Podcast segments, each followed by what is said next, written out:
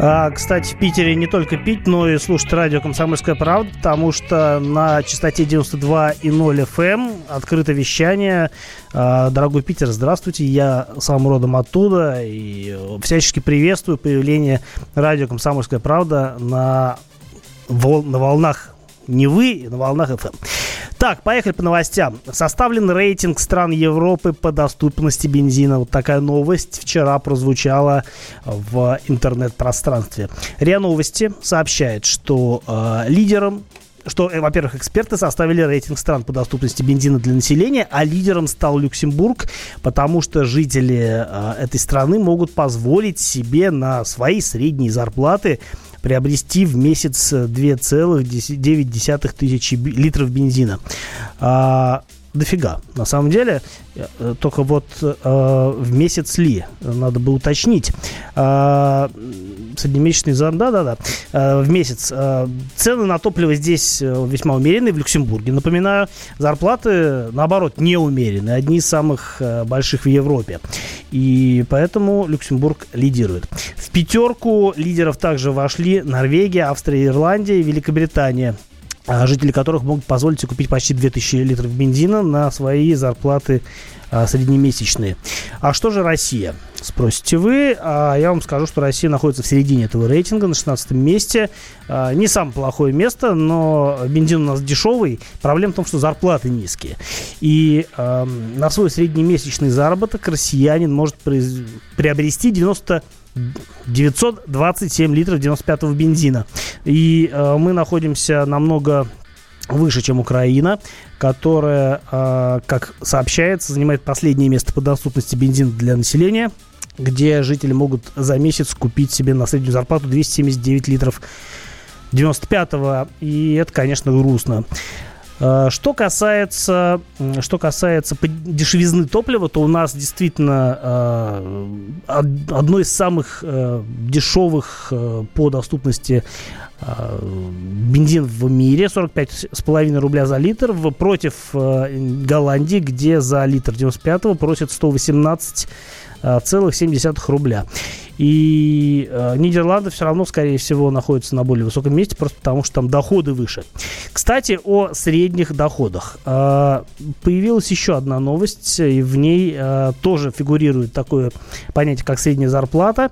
Э, специалисты подсчитали, что средним, что российскому покупателю, обладающему вот этой самой средней зарплатой в 23,5 тысячи рублей, э, чтобы купить себе внедорожник, нужно копить а, минуточку, 22 месяца, это почти 2 года. Э, речь идет не о каком-то там внедорожнике, большой черный джип, нет, это обычная Лада 4 на 4, ну, более известная как Нива, которая стоит в базе 518 тысяч рублей, 520 почти тысяч рублей даже. И э, для того, чтобы ее купить, нужно 2 года Зарабатывать, зарабатывать, зарабатывать. А если хочется какую-нибудь Ниву посложнее, поинтереснее, например, в топ-версии Бронта, то а здесь уже надо будет добавить еще один год на накопление, потому что такая машина стоит а, на треть лишь на треть, на треть больше, чем а, базовая версия. 700, а, 787 тысяч рублей.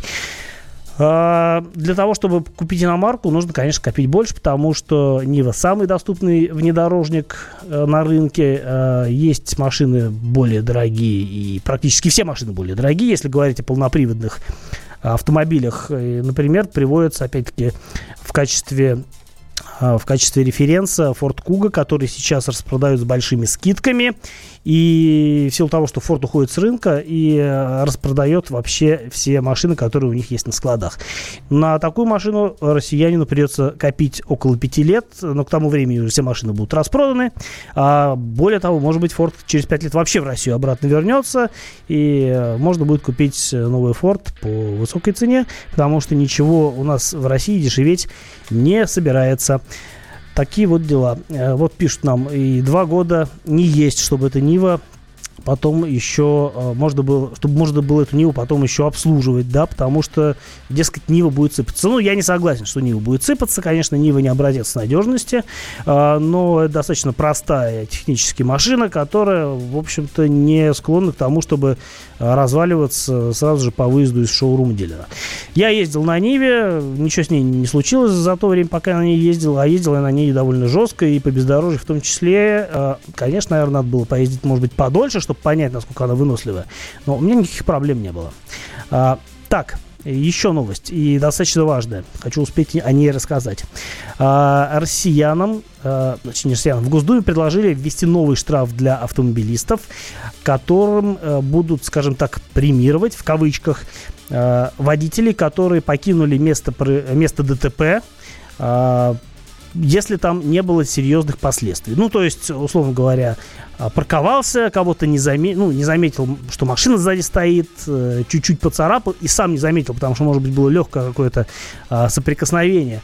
А, например, водитель, который, ну, чья машина как бы пострадала, или, может, действительно пострадала, он, например, а, нашел царапину по камерам видеонаблюдения, увидел вас, э, заявил в полицию, пришли люди в сером и лишили вас прав. У нас за оставление места ДТП полагается лишение прав.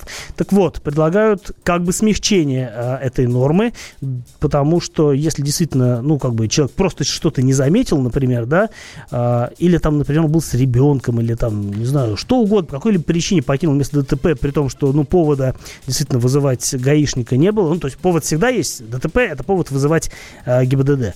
Но в любом случае, если какое-то не очень серьезное было скажем так, э, какой-то вот э, инцидент, то э, лишать прав, как считают в Госдуме, это достаточно суровое наказание, потому что ну, мало ли какие обстоятельства были у человека, почему он уехал. Ну, действительно, все что угодно может быть. И, в общем, нужно предусмотреть какую-то такую смягчительную санкцию, когда человек может отделаться серьезным штрафом. 10 тысяч это ну, серьезные деньги, на мой взгляд. Но при этом остаться с правами. И не пытаться потом как-то решить проблему э, непосредственно с человеком, который... Э, может быть, еще даже до вызова ГИБДД, который пытается шантажировать вот э, применением там, такой меры, э, которая позволит лишить права. Либо, например, э, есть же разные объявления, я помню, даже в метро висели, что возвращение прав на любой стадии. Понятно, что это все дело очень даже коррупционное. И в этом смысле предполагается, что такой штраф, он позволит, э, скажем так, э, уменьшить способы решения проблемы за пределами правового поля, и, дескать, это хорошо. Ну, на мой взгляд, э, вот в какой-то веке Госдума выдвинула действительно толковое предложение. И если оно, скажем так, дойдет до реализации, я буду это всячески приветствовать, потому что действительно, ну, это как минимум разумно. А, и э, есть смысл действительно людей не прям э, наруш... лишать наказывать лишением прав, а наказывать просто рублем. Ну, это проще, чем решать проблему самостоятельно. В общем, вот такое вот, э, э такая инициатива хорошая, на мой взгляд. Подождем, к чему она приведет. А, я буду рад, если все это состоится. Надеюсь, вы тоже будете рады. 8 800 200 ровно 9702. Телефон студии прямого эфира для ваших звонков. Плюс 7 967 200 ровно 9702 для ваших сообщений на WhatsApp и Viber. Поехали после перерыва. Давиногаз.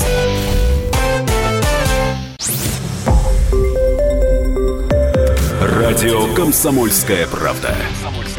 Более сотни городов вещания и многомиллионная аудитория. Керчь 103 и 6 FM. Эм. Севастополь 107 и 7 FM. Эм. Симферополь 107 и 8 FM. Эм. Москва 97 и 2 FM. Слушаем всей страной.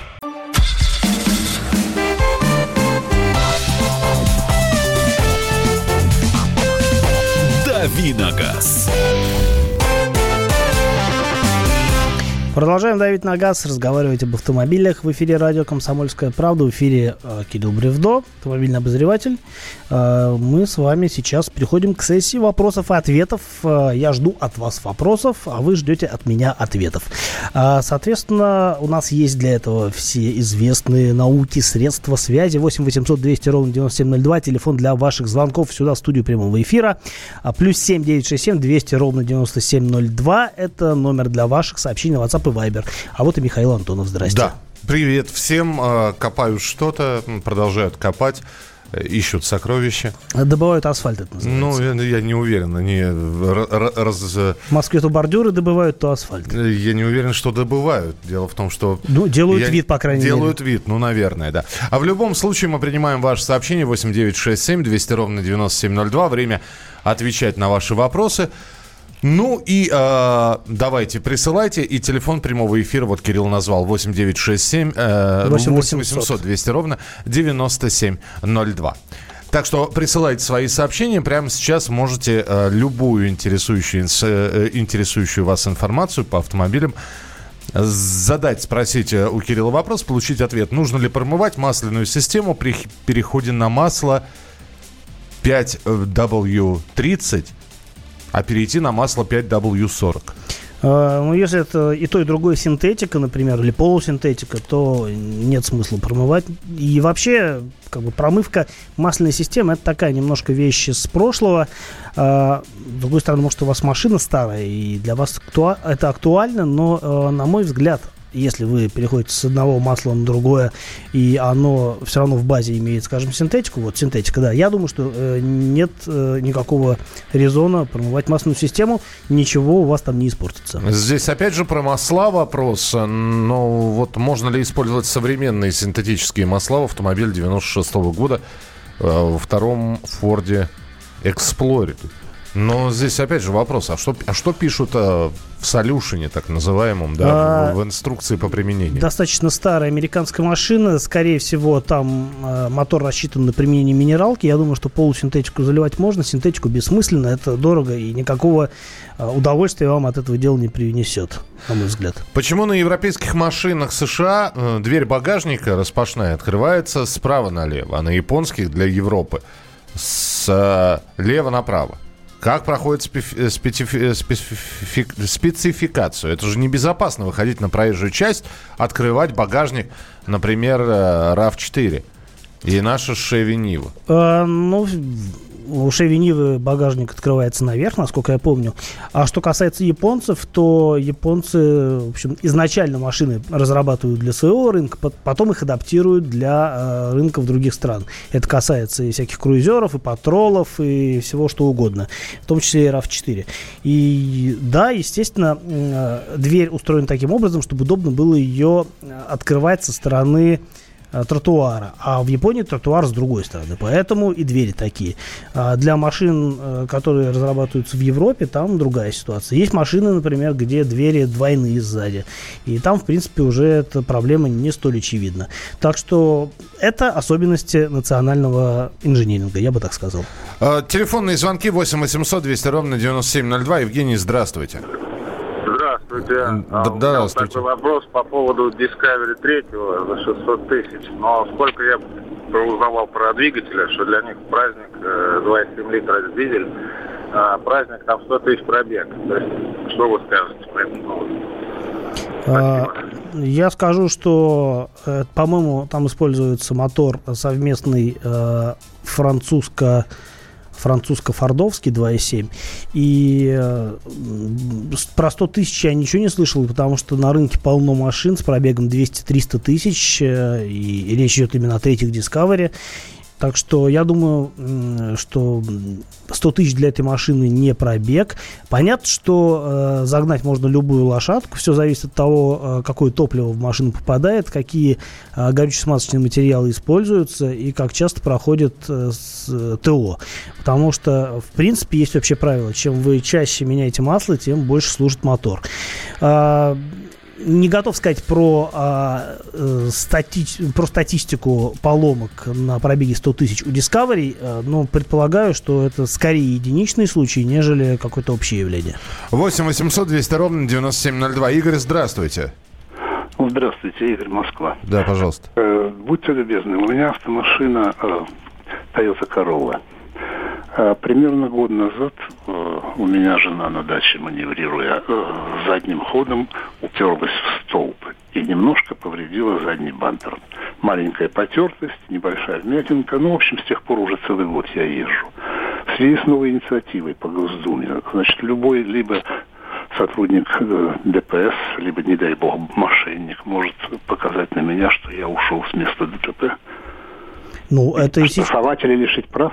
Это и сейчас возможно, потому что, в принципе, когда машина движется и с ней что-то происходит, это э, по закону является ДТП. Неважно, есть другие участники или нет. Если это столб, то это столб. Кстати говоря, столб сбивать довольно дорого. Э, ну, какой-нибудь, не знаю, указательный знак э, закреплен на столбе, потому что э, он оценив... цена у него какая-то сумасшедшая. Не рекомендую вам это делать. Э, вот. А что касается э, факта ДТП, то да, еще раз повторюсь, если машина с чем-то соприкасается во время движения, это ДТП. По-хорошему нужно вызывать наряд и оформляться. Но зачастую, если у вас нет, скажем, вам не нужна справка для каска, вам ну, в общем, ничего серьезного не произошло, ничего, кроме вашей машины, не пострадало, то, в принципе, если вы не вызовете, э, то ничего страшного не будет. А если вызовете, то, может быть, так, что приедет наряд, скажет вам, ну, а что у нас вызвали? Ничего же не произошло, по сути. Вот. Но теоретически, да, а если что-то происходит, и кто-то на вас э, жалуется, то для ГИБДД это повод а, начать закручивать гайки, и а, они стараются это делать не в вашу пользу. Так, Kia Sportage 2 ли, э, Kia Sportage 2 литра 6 лет, пробег 60 тысяч километров. Говорят, что на таком пробеге как раз задираются горшки. Э, горшки задираются, если, скажем так, э, поверхностно относиться к обслуживанию автомобиля. Если вы меняете масло а, при пробеге, ну вот сколько у вас э, машине, 6 лет, и вы меняете масло по регламенту раз в год на пробеге 10 тысяч, то ничего, по идее, с мотором произойти не должно. А, но э, если вы беспокоитесь, ну, съездите на диагностику, посмотрите, как э, забыл, прибор называется, а посмотреть на состояние цилиндров и дальше уже принимать решение, если есть какие-то признаки износа, но окей, можно, наверное, пытаться машину продать. С другой стороны, и покупатель тоже может провести эту диагностику и тоже все увидеть. А, я думаю, что, скорее всего, у вас все нормально, а, потому что э, пробеги а, между сменами масла у вас явно небольшие. Ну, успеваем очень быстро. Телефонный звонок. Здравствуйте, Евгений, слушаем вас. Здравствуйте, Евгений, Владивосток. Скажите, пожалуйста, вот приобрел по совету друзей э, Subaru Legacy Lancaster 2000, 2000 года. Все время передвигался на Тойотах. Ну, друзья говорят, э, поменяй машину, более проходимая. Что можно сказать про эту модель, если, конечно, вы в курсе? Будьте любезны, спасибо. Ну, Legacy Lancaster, насколько я понимаю, это тот же Subaru Outback, э, универсал с повыш, повышенной проходимостью, с увеличенным дорожным просветом и полным приводом. Э, машина надежная, там есть разные моторы, которые на нее ставят. Э, в принципе, они все, скажем так, не безупречны в плане надежности, но ничего критичного с ними не происходит. А насколько я себе представляю а, конструкцию Subaru, то там а, какие-то серьезные проблемы возникают при смене свечей, потому что двигатель оппозитный, и процедура это непростая. Но если я заблуждаюсь, вы можете меня поправить, потому что есть разные мнения по поводу трудоемкости обслуживания этих автомобилей. Ну что ж, мы продолжим уже с тест-драйвом в следующей части нашей программы. Радио как книга. Разливает воображение. Но для тех, кто хочет больше, мы ведем свой YouTube-канал. Все эфиры, трансляции, именитые гости, крутые спикеры, громкие заявления и провокации.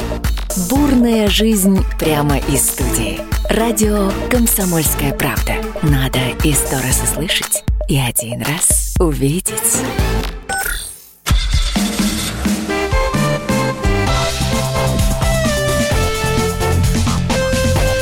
Давиногаз.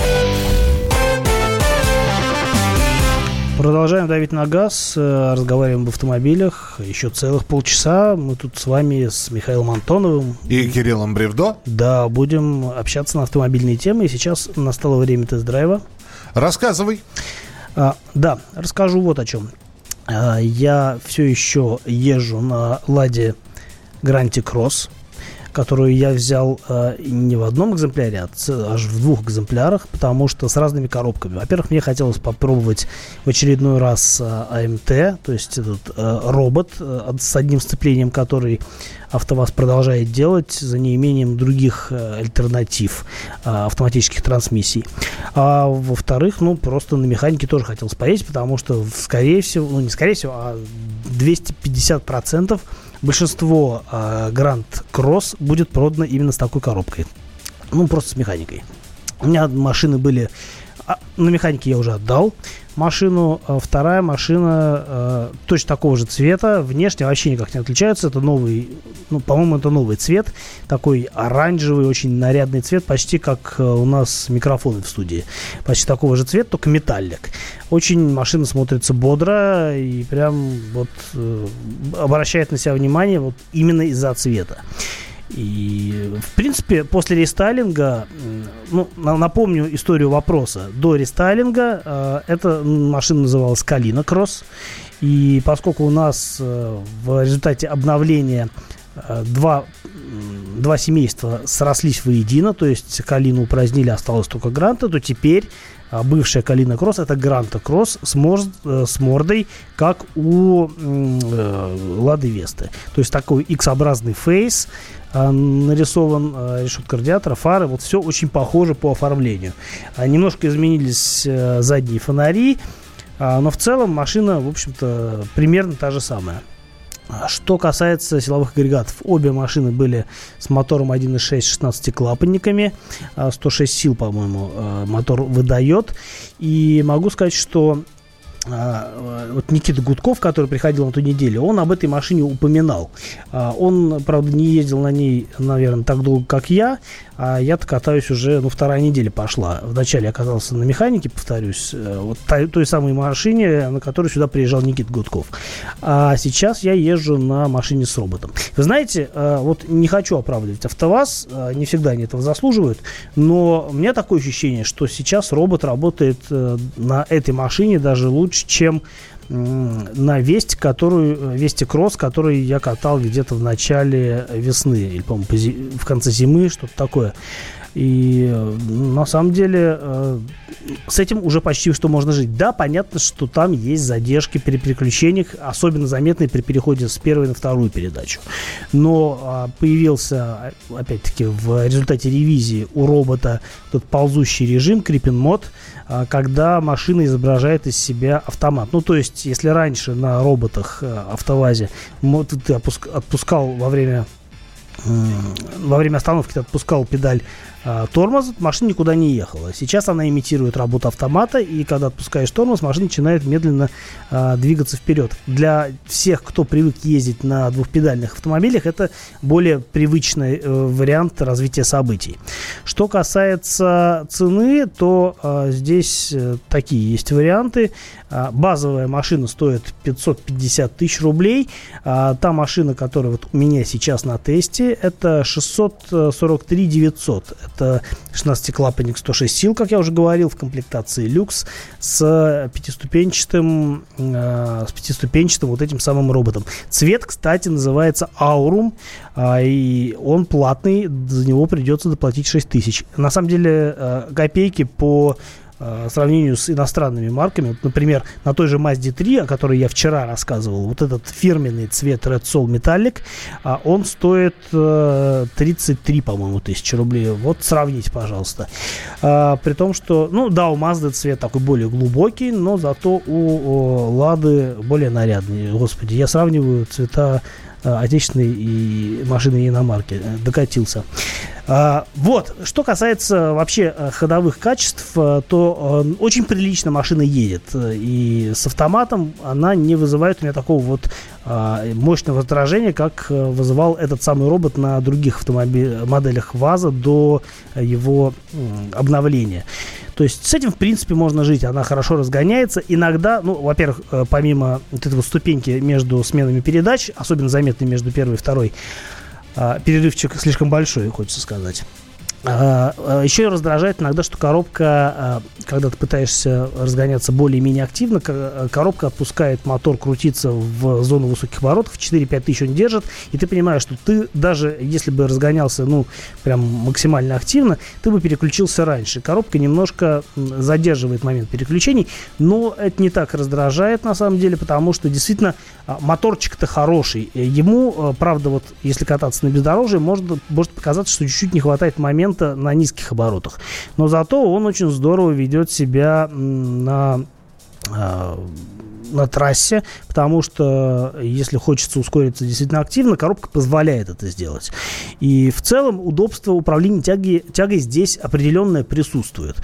Э, что касается э, сильных, э, ну, сильных сторон Гранд Кросту, это, безусловно, подвеска, которая абсолютно всепрощающая. Можно лететь со скоростью, не знаю, 50-60 км в час через лежачих полицейских, понимать, что машине от этого ничего не будет. Я даже в один момент, когда мы снимали машину за городом в пятницу, я даже подпрыгнул на трамплинчике на таком небольшом, на загородной дороге. А что, машина не своя, что бы не подпрыгнуть. Да, такой в духе каршеринга была так. поездка. А, и, ну, как бы ничего, ты приземляешься, и ты понимаешь, что ну, машине от этого ничего не будет. То есть там запас выносливости, он какой-то по подвеске совершенно сумасшедший. И подобные, а, то есть подобное ощущение я испытывал, наверное, действительно катаясь на Ниве. Это было там несколько лет назад. я помню, что на той же пересеченной местности на Ниве можно дубасить, прям вот э, невзирая а, на то, что под колесами находится, и машина это вполне нормально воспринимает. Здесь то же самое. Единственное, что, конечно, а, для разговора о проходимости здесь не хватает полного привода, но, а, как ни странно, Гранта Кросс позволяет действительно ездить по такому, по такому очень э, пересеченной, э, по такому очень развитому рельефу. То есть я на этой машине, правда, приходится э, заезжать с ход, э, ходом, потому что в определенный момент э, на подъеме не хватает э, тяги на ведущих колесах. То есть тяги хватает, не хватает как бы помощи задней оси. Но если, э, скажем так, смелеть и э, заезжать на препятствие ходом, то э, действительно ты едешь по... А, я, я просто по лесу катался на машине. Uh-huh. Едешь как на джипе. Э, совершенно реально.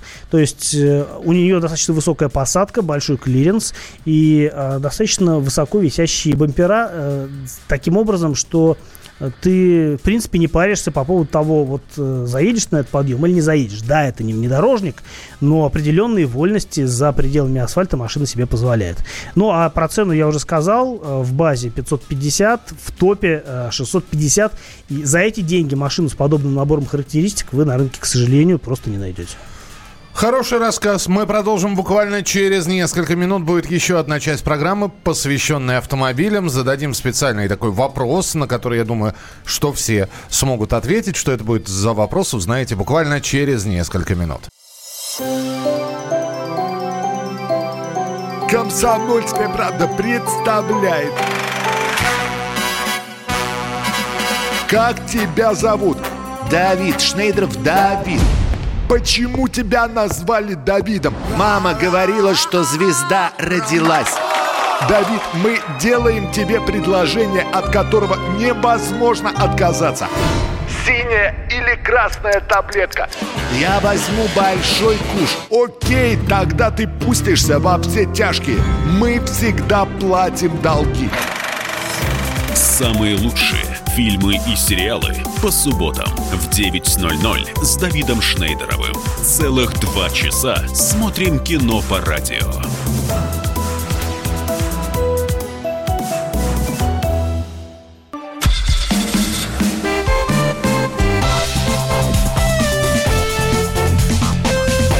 Давиногаз.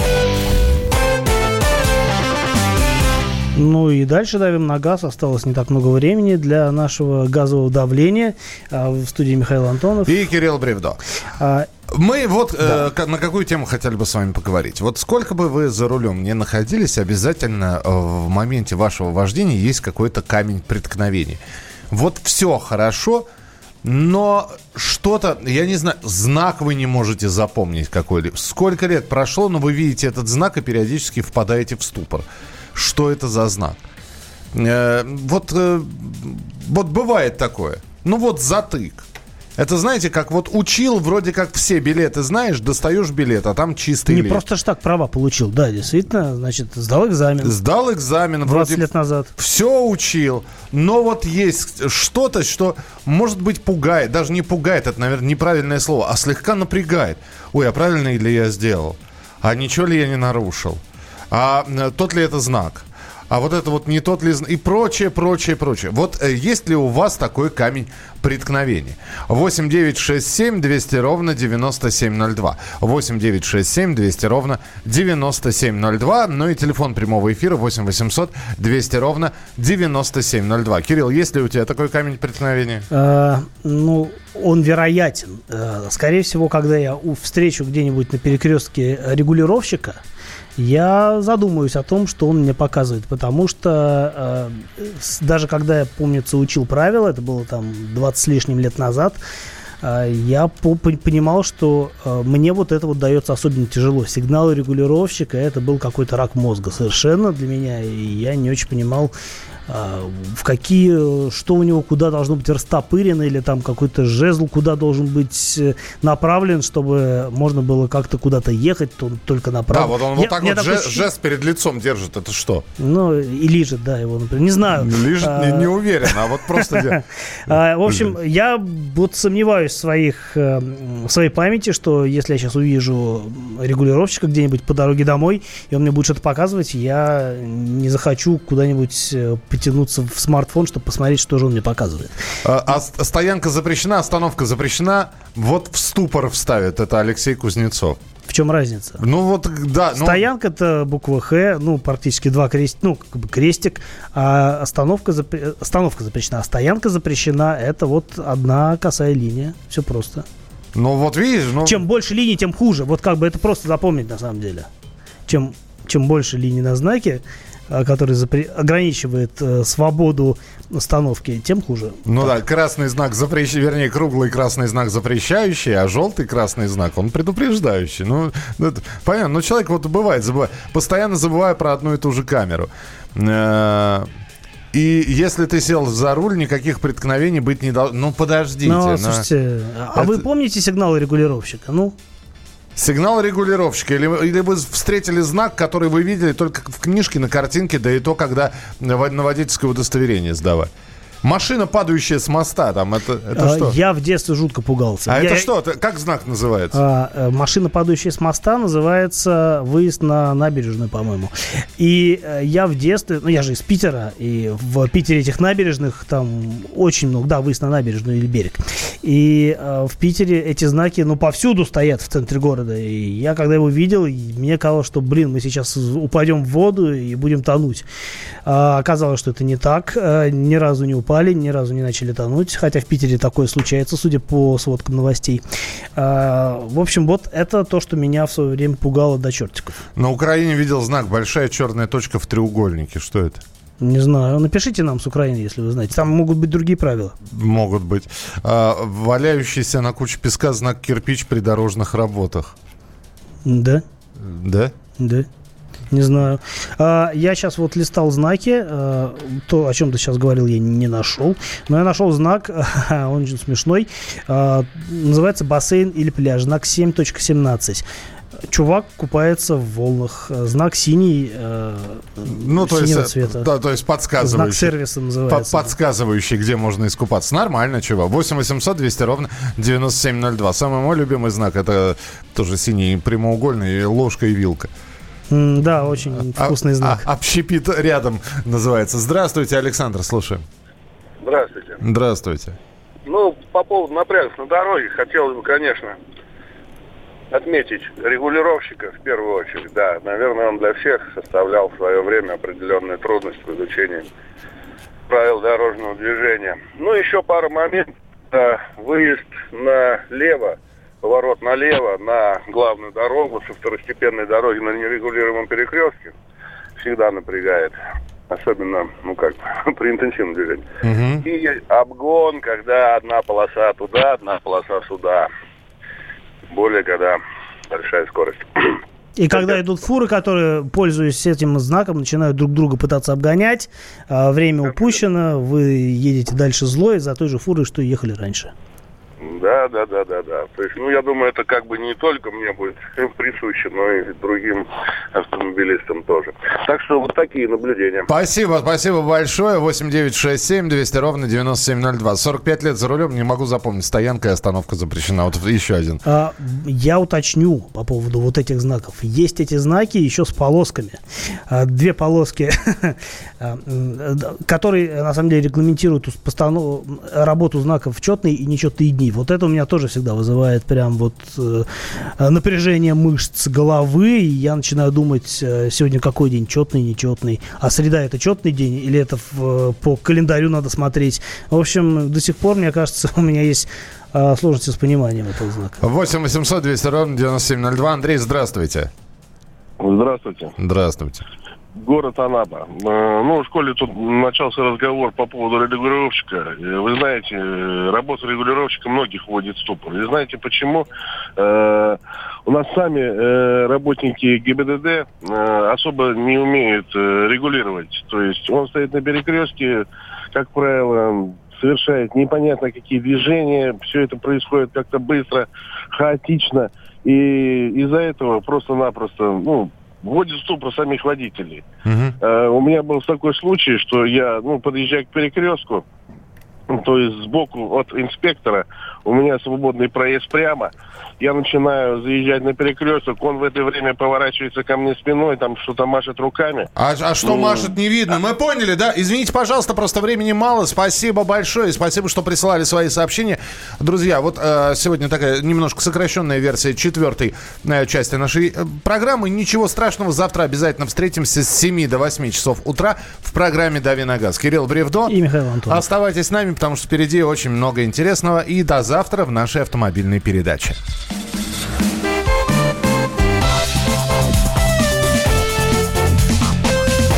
Давиногаз. Новое время диктует новые правила. Ты не позволяешь себе подолгу быть привязанным к одному месту. Ты думаешь об удобстве, скорости и доступности информации. Именно поэтому мы сделали совершенно новую версию мобильного приложения «Радио Комсомольская правда». Современный интерфейс и обширный набор полезных функций. Возможность слушать нас в дороге, как на iOS, так и на Android. В режиме онлайн и подкасты. «Комсомольская правда». Всегда рядом. Радио жизни. Радио для тебя.